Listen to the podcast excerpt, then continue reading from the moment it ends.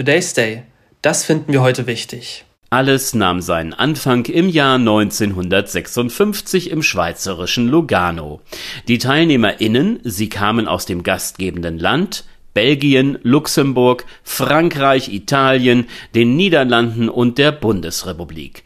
Lys Assia gewann ihn schließlich für die Eidgenossen mit dem Song Refrain, den ersten Grand Prix, der schon längere Zeit unter dem englischsprachigen Titel Eurovision Song Contest firmiert ein Sangeswettbewerb, welcher im überschaubaren Rahmen und auf Schlagerniveau startete, seitdem größer, farbenfroher, experimenteller und auch diverser geworden ist. Jeder, der die Veranstaltung in den letzten Jahren verfolgt hat, kann seine persönlichen Favoriten benennen.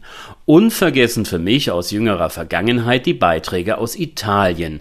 2022 Mammut und Blanco mit dem herzzerreißenden Song Brividi. 2021 die unglaublich junge und unfassbar kreative Band Moneskin mit dem lauten und dennoch melodischen City Ebony. Nach langer Eurovision-Abstinenz bin ich in das Anschauen des Wettbewerbs irgendwann in der Mitte der 2000er Jahre wieder eingestiegen.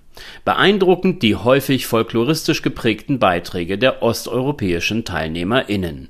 Und erinnern Sie sich noch an Verka Sedutschka, eine ukrainische Drag Queen, die mit enormem Glamour und Glitzer 2007 Dancing Lasha Tumbai vortrug oder im Jahr davor an Lordi, die uns mit Hard Rock Hallelujah, sagen wir mal, überraschten.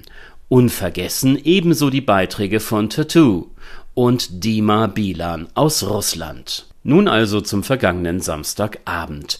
Eröffnet wurde die Veranstaltung von den Vorjahressiegern Kalush Orchestra aus der Ukraine mit ihrem Song Stefania, musikalisch unterstützt von großartigen Künstlern wie Andrew Lloyd Webber und schließlich auch Prinzessin Kate am Flügel Anschließend folgte der obligatorische Einmarsch der TeilnehmerInnen, begleitet von Kurzauftritten ukrainischer Acts aus den vergangenen Jahrzehnten.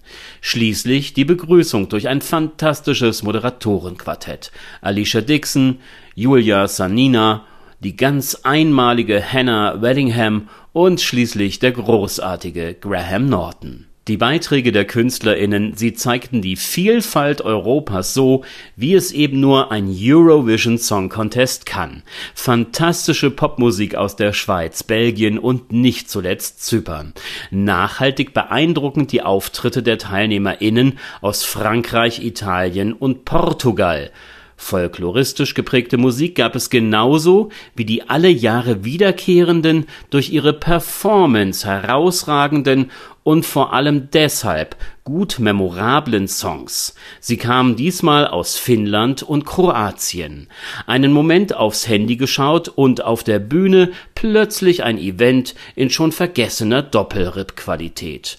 Überraschend. Die Platzierungen. Für Deutschland, wie auch schon die Jahre zuvor, gab es eine verdiente Teilnehmerurkunde. Platz 26 von 26. Auf dem Siegerpodest ganz oben durfte sich die Schwedin Loreen mit ihrem Song Tattoo einfinden. Sie hatte bereits 2012 einmal den Wettbewerb gewonnen. Die Sängerin kann ganz offenbar Eurovision.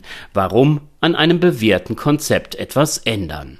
Den zweiten Platz gab es für einen teilweise oberkörperbelüfteten Finnen, dessen Song innerhalb von drei Minuten unterschiedliche Genres passierte und mit einem Augenzwinkern auf der Pop-Party-Meile endete. Schließlich die Bronzemedaille für Israel. Man besang das Unicorn, versehen mit einer wahrhaftig beeindruckenden Tanzperformance. Insgesamt ein farbenfroher Abend, Vielfalt und gute Musik, eine Reise kreuz und quer über unseren Kontinent. Die Moderation entspannt, humorvoll und unprätentiös. Die Produktion einfach großartig, das Publikum begeistert. Eurovision at its best. Für ein paar Stunden den Alltag vergessen und wohl wissend und daran denkend, dass der Contest eigentlich in der Ukraine hätte stattfinden sollen. Für all das vielen Dank, Liverpool. Today's Day, ein Projekt von netkiosk.digital.